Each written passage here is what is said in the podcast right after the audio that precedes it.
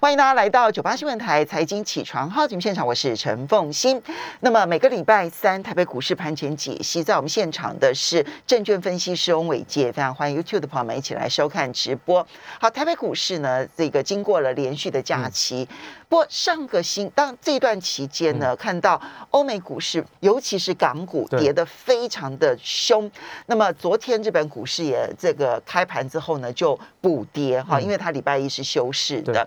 那么，但是台北股市其实上个星期五就有一点点警讯，因为呢，上个礼拜五原本呢一度大涨了一百三十点，不过没想到最后一盘哦，一盘哦，我那时候看到的时候，我有点吓傻了，我想说。这数字对吗？我不是看涨一百点吗？不过最后呢是小跌了一点九一点，收盘指数是一万七千两百七十六点，跌幅百分之零点零一，成交金额三千零一十七亿元。它就是最后一盘，尤其是杀台积电，把它呢杀到从从这个涨一百点变成跌一点，哈，这个。这个操盘到底背后是什么因素？其实已经是很让市场呢讨论度高。那么 OTC 的部分倒是还好，哈，是上涨了一点七零点，涨幅百分之零点八一，成交金额六百八十八亿元。所以上个星期五所透露出来的玄机，再加上礼拜一港股的大节中秋节，哈，他们形容就是劫难的劫。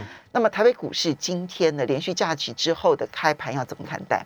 好，风云早，大家好。我想其实这个大家在这个过去这两天应该都还蛮担心，礼拜三到底开盘台北股市会怎么样？但我觉得，基本上大家不用过度紧张，因为其实哈，这个我们要去看一下，就是说这一次到底很大的这个风暴，它到底会延烧到什么样的程度？然后呢，对于我们国内的这个金融系体系会不会造成系统性的一个影响？那么按照过去这个金管会公布出来的这个资料，哈，这个恒大我们在国内的铺险部位大概是二十二亿，哦，大概是二十二亿，这是金管会公布的，哈，所以其实看起来在过去这两年，哈，针对于中国大陆的投资，其实它的这个杠杆的一个状况是有下降，哦，所以其实用用现在目前金融体系的一个覆盖率来说，都还算是蛮健康。那这个是直接冲击的部分，因为就比方说，我我们有直接投资，然后直接铺险的部位就是二十二亿，就最多二十二亿。对，那所以其实就目前看起来，应该不至于会冲击到台北股市。那大家比较担心会冲击到台北股市，原因是因为会冲冲击到全球的市场。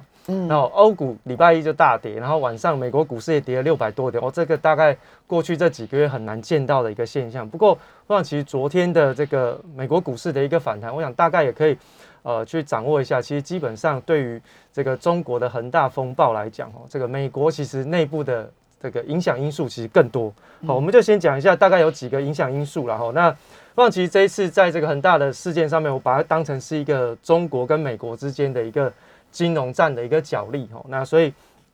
这一次呢，就轮到了这个哦，美国出招啊。美国出什么招呢？他就利用美元的升值来进行。这个美元债券的一个压迫，哦，那就是利用这个哦升值的一个状况，造成这个债务上面的一个违约风暴，然后让整个中国大陆的金融体系承受一些压力。所以礼拜一在大跌的时候，港股当中除了地产股已经跌跌无可跌之外，其实影响到的是金融保险市场，哦，因为这过去都是跟房地产业务有比较密切挂钩的一个体系，所以其实接下来我们就要看一下它的这个扩延性。那当然，最近这两天看起来，呃，就是昨天开始港股有些明显的反弹，我想这个都跟美元的走势有关。大家如果去跟这个美元的这个升贬值的一个状况去进行一个极短线的一个对照，会发现，当美元在转强的时候，其实很大的风暴就会开始变大，而且会影响到市场。哦，所以其实我觉得美元是一个非常重要的观察指标。那第二件事情，我们就来谈美国股市，它到底内部有什么压力？那最近呢，在这一两个礼拜当中，其实华尔街很多的巨头或者是一些分析师都分别提出，这个他们认为哦，其实，在还没有恒大在扩大延烧的同时，其实他们就认为在年底之前，美股应该至少会有百分之十到百分之十五左右的一个拉回。那这个其实建立在过去在进场的结构上面是不太对。礼拜一进场抢短的全部都是散户，那过去的这个机构反而是持续的在退场，所以他们认为。当筹码丢到散户的手上的时候，其实再大的利多都不容易上涨。第二件事情就是 FED 的利率决策会议的结果，就这个月哈，因为已经开始了，就就对对，明天早上台北时间就会知道了。对，那这个利率决策的一个问题，其实都是市场上比较关注的焦点，到底它会不会进行 taper 哦，就是购债计划的一个缩减。那第二件事情，到目前为止，哦，FED 的主席人选的这个状况其实都还不明确。嗯，那当他主席人选不明确的时候，其实就会影响到市场上的一些货币政策延续的一个信心。哦，那再来就是现在目前美国参议院要讨论的增税。哦，那这个其实零零总总加起来，它反映在市场上面，告诉我们一件事情，就是美元会走强。那如果美元会走强，那么对于恒大来讲，它风暴可能会持续扩延，只是在短期当中它有一点点喘息的空间跟机会。但万一不小心这一次美元它直接涨过前波高点九三点七五，直接冲到九四以上，那么我认为恒大的风暴会持续的扩大。那一扩大之后，其实中国内部的影响肯定是非常的激烈，那么当然会影响到外部的金融市场。所以对于台北股市来讲，其实呢就会遭受到一点点被调节的卖压。其实日本股市也是一样。当初礼拜一的时候，港股为什么会跌那么凶？因为其实大家都在休假，对，只有在亚洲，只有亚洲主要股市只有它开盘，没错，就只有它，就只有大家都去过中秋节，对，所以不管用什么名目，对，所以外资要调节呢，就知道，嗯，那它也是风暴中心，那不管是用卖港股好了，因为其他市场都没得卖，我只要把部位亚洲部位从港股市场撤出一些些出来，所以其实我们在看外资的部位，它是整体的部位，亚洲市场、欧洲市场、美国市场一起看。那亚洲市场其实都没有开盘，那只剩下港股，那当然就卖港股。好，所以其实所以你觉得那是一个嗯大量的外资资金呢看空雅股，或者至少呢不希望在雅股当中配置过多的一个结果。没错，没错。那礼拜一只有港股开盘，而且它最自由 free，所以。全面性的卖，没错。嗯，好，那另外呢，回过头来，我们就极短线看一下这个台北股市啊。的确，我刚刚刚看到这个有网友在讲，我讲话变快，对不对？对，因为真的很多东西要跟大家分享，我就简单的用重点式的整理跟大家做分享，观察重点。好，那现在台北股市，它现在回过头来观察重点，就还是回到我们之前提到一六八零零跟一万七千点的这个颈线保卫战。好，这个地方呢是绝绝对对一定要守住的。不过我想，其实从今天的一个状态来说，应该是没有什么太大的疑虑，应该是可以守得住哈。那虽然说上个礼拜我们在放假的时候呢，尾盘杀了那一盘，不过我想其实这个有一些是这个成指数成分股的一个调整的意味存在。当然是因为富时指数的调整可能产生的影响，但是这个影响是这种影响方式过去也比较罕见。对，那我想其实也有可能是它的调整过程也想到了这个中秋连假的一个风险，这个是的确是有可能。哦，那以现在目前月线的这个扣底位置，其实是在一万六千七百点往上扣底到一万七，哈，就是这个礼拜结束是扣底到一万七。那季线的扣底值是从一万七千八要缓步的推升来到高点一八零三四，所以季线的反压是沉重的。那月线呢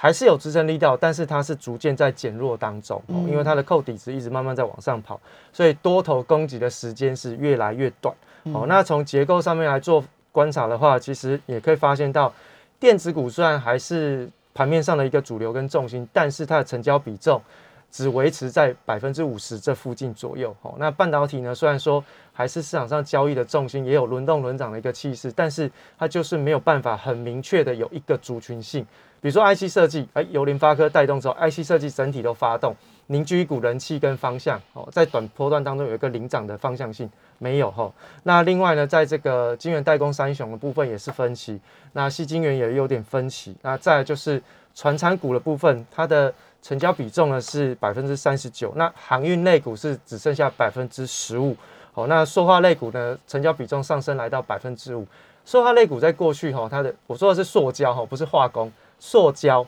塑胶类股呢，其实在过去的这个成交比重上面，一直差不多都是百分之二左右，不会超过百分之二。但是在这一次为了要撑盘的过程里面，然后去做一个轮替，它要把百分之二拉升到百分之五。所以你可以看到台塑集团、台聚集团其实都是最近这一个礼拜哈，台北股市盘面的重心。所以其实盘点下来，从结构上面做观察，大概有几个方向。第一个电子股的部分可能会比较分歧，但是我认为比较大的一个核心还是在半导体的产业区块。好，那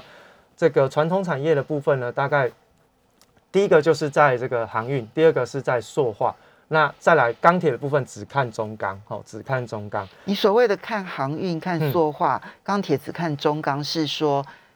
看多还是说作为指标而已？呃，我想其实这可以操，可以看，可以把它当成是台北股市的一个多空指标，也可以进场操作，这是 OK 的哈。嗯，因为。现在以目前的成交量萎缩的状况来讲，我都认为这个资金焦点应该会比较分散，也不见得说一定要去找小型股，哦，也不见得一定要找中小型股，你只要找资金有在里面去进场布局的一个方向，所以由资金流向来决定，嗯嗯，会是比较好，因为顺势操作，我们常常讲顺势操作，可是大家都觉得。那顺势的这个势到底是什么？那势你一定就是顺着资金的方向去进行观察，或者是去寻找标的。那所以我们过去在盘面上面跟大家做分享的时候，都会是以资金的流向当成是一个观察重点，往这边去会比较有一个短波段的价差空间。好，所以我们做一个小小的总小小结啊。第一个呢，是你觉得一万六千八到一万七千点的支撑，目前看起来还是很强的。嗯，所以呢，当然。今天有可能会来测一万七千点的支撑，对不对？哈，以按照国际金融市场在过去这几天的表现来讲的话，今天有可能来测。如果一万七千点这一个测得过的话，那很狭幅的区间整理应该还是持续，没错，就会在一万七到季线之间的整理。对啊，所以这个是我们第一个要观察，技术上来看啊，一万六千八到一万七千点的支撑到底撑不撑得住？对。那第二个是在结构上面。这样看起来的话，你说电子股很分歧，嗯，只有半导体还 OK，嗯，意思是说只有半导体现在如果这个就作为观察的指标或者是持股的指标都是比较 OK 的吗？呃，对，没有错哈。我想其实对于这个。半导体产业来说，至少我们看到，在这个非半指数都还有机会在创高的过程里面，应该半导体还是接下来在短波段当中，在台北股市的一个焦点。嗯，对。好，然后再加上刚刚在船产的部分，你只看航运、塑塑胶还有中钢，对，对不对？好，好，那但是，嗯，其实除了这个之外，它还牵涉到量能的部分。对，嗯，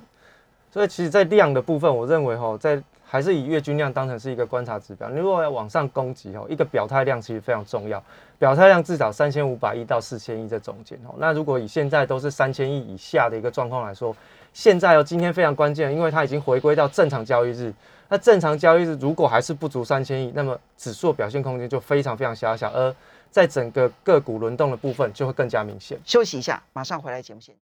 欢迎大家回到九八新闻台财经起床号节目现场，我是陈凤欣。在我们现场的呢是证券分析师伟杰，非常欢迎 YouTube 的朋友们一起来收看直播。好，伟杰刚刚其实评估了技术面的这个支撑，我们要来观察的点。对，然后呢，在结构面上面要去观察的点，接下来可能我们其实就要盘点一下每一类股的一些嗯这个这个进退指标了。我想其实哈，这个电子股虽然说表现比较分歧，但是我们就找几个比较重要的一个人气方向然后那望其这个都市场上比较关注的焦点，不管是会影响到大盘，或是影响到这个哦投信的一个。这个资金的部位哦，这个我们就从电子股去做观察。那这个主要还是人气的部分，我们就认为说电子股应该至少成交比重应该要扩增到百分之六十。那当然，大家会觉得说啊，扩增到百分之六十是不是压缩到其他的这个产业类别？对，没有错因为现在的量不够。好，那所以其实就没办法。所以刚刚我们特别提到，第一个指数表现空间可能有限。那第二件事情呢，就是它的类股轮动的速度会比较快。好，那这个是大家要注意的一个节奏。那我们就先看一下在晶圆代工的部分哦。那台积电呢，以现在目前看起来哈，它除夕之后呢，站不上月线哦。那在 ADR 的部分是跌破了年线，而且在这一次的一个反弹过程当中，它并没有突破七月十五号的高点哦。那台积电是有突破，ADR 没有突破哦。那这个是出现一个比较明显分歧的地方，因为过去台积电 ADR 的走势基本上都比台积电母股哦来得强。好，所以它这一次的一个表现会不会出现一个惯性的改变，而导致于它的行情有一些变化？这个是我们要特别留意的地方哈。嗯，那他手上有台积电的，你怎么建议？呃，我想其实这个台积电的部分，我们就看月线哈，因为过去我们特别提到哈，就是七月十五号跌破之后，以跌破月线当成是一个假突破的确认。那现在目前呢是在月线以下哈，那就看今天的台积电能不能有办法能够维持在月线以上。那当然对于有手上有持股的投朋友就会稍微比较安全一点点。那当然，如果他在收盘的时候，或者是在收盘之前，你可以判断说他就是月线站不上，那可能在这边持股要稍微做一些些调整。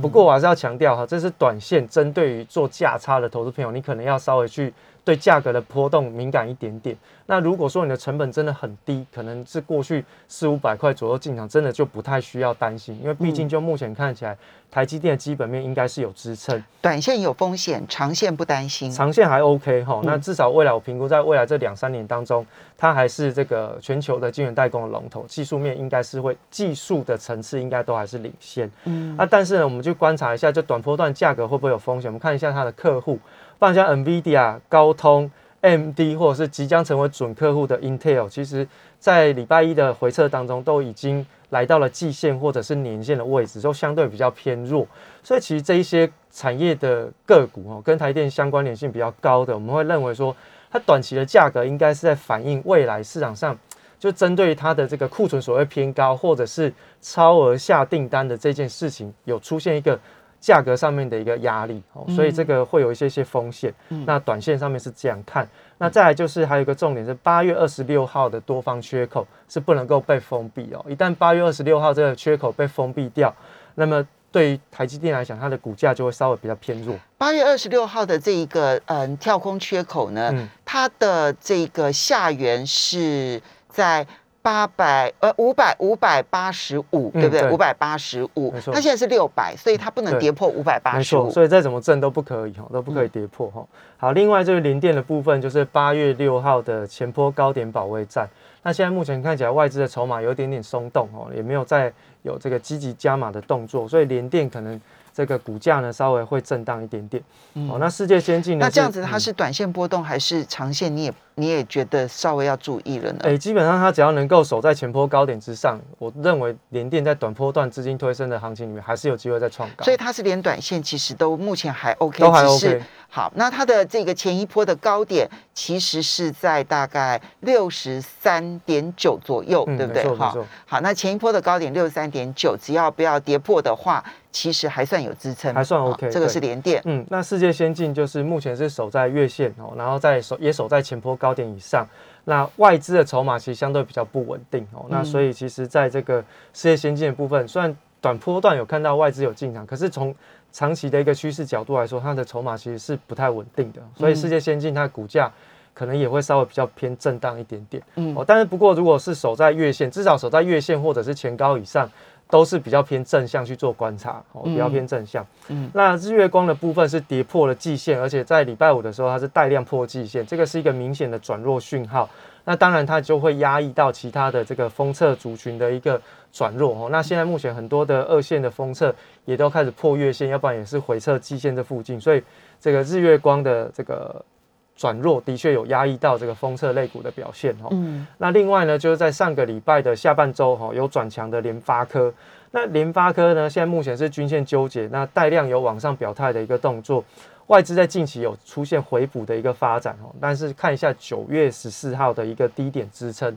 那联发科它可以带出来的就是 IC 设计类股的两个重点，就是第一个是细制材相关的个股，不过细制材哦最近的表现也非常的分歧，不然爱普跟四星 KY 还有致远是比较明确的一个多头指标哦，那另外还有一个就是在传输 IC 的部分哦，包含像是微风电子跟创伟，其实在上个礼拜五的这个表现上面也都还蛮强势的。那这个是在半导体的产业区块，我认为其实就是你会发现哦，它的方向是比较限缩一点点，那也比较分歧。什么叫做限缩一点点？就是标的越来越少了，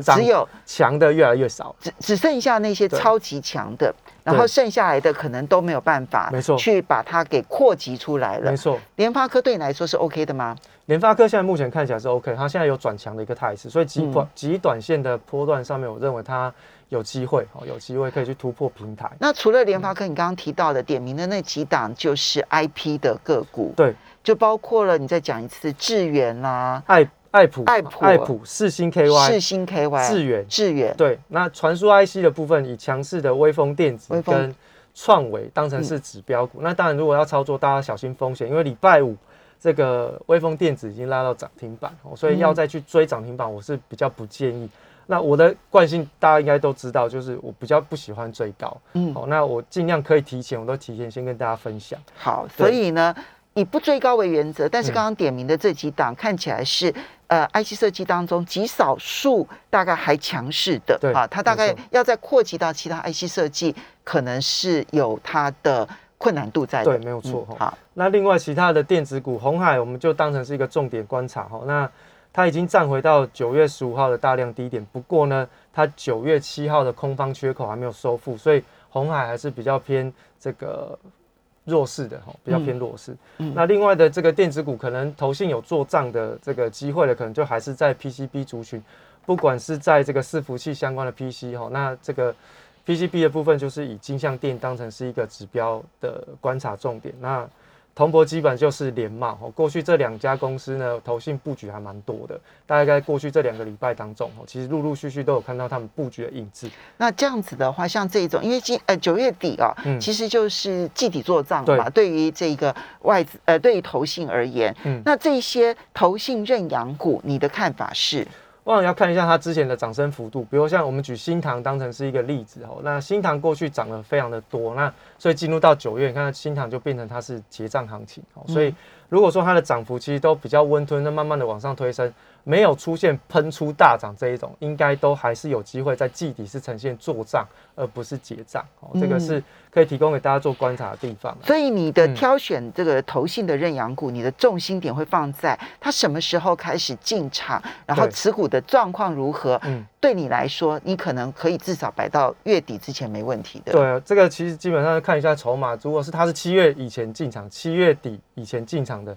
那可能到九月份就差不多是结账行情。嗯哦，如果是七月到八月这中间才陆陆续续进场，大幅度的布局，或是才陆陆续续开始布局，可能都还是做账。哦，这个大家可以稍微留意一下，就是以大概是一个季度的时间当成是评估和观察。所以至少必须是七月之后，然后呢，最好是八月才布局的。对对对对，那这个时候呢，至少九月底之前的那个做账行情比较能够期待。会还比较 OK，筹码比较不容易松动。哦嗯哼，那另外提醒大家，就是在货柜三雄的部分哦，那货柜三雄就是都是看七月二十八号的低点支撑，嗯另外就是季线在八个交易日就会扣底到低档，它会变成是一个短线跟中线比较有利于多方的环境。再来就是基本面它有一个支撑的效果，就等待成交量放大去推升它。嗯，好，所以其实我们是比较偏中性偏多观察货柜三雄。好的，这一些呢，就是从我们这样一一的这样子点，然后告诉大家这里面当然是强势股，可是呢，你都必须要去注意它的技术性上面的那一些进场指标哈。要非常谢谢伟杰，也要非常谢谢大家。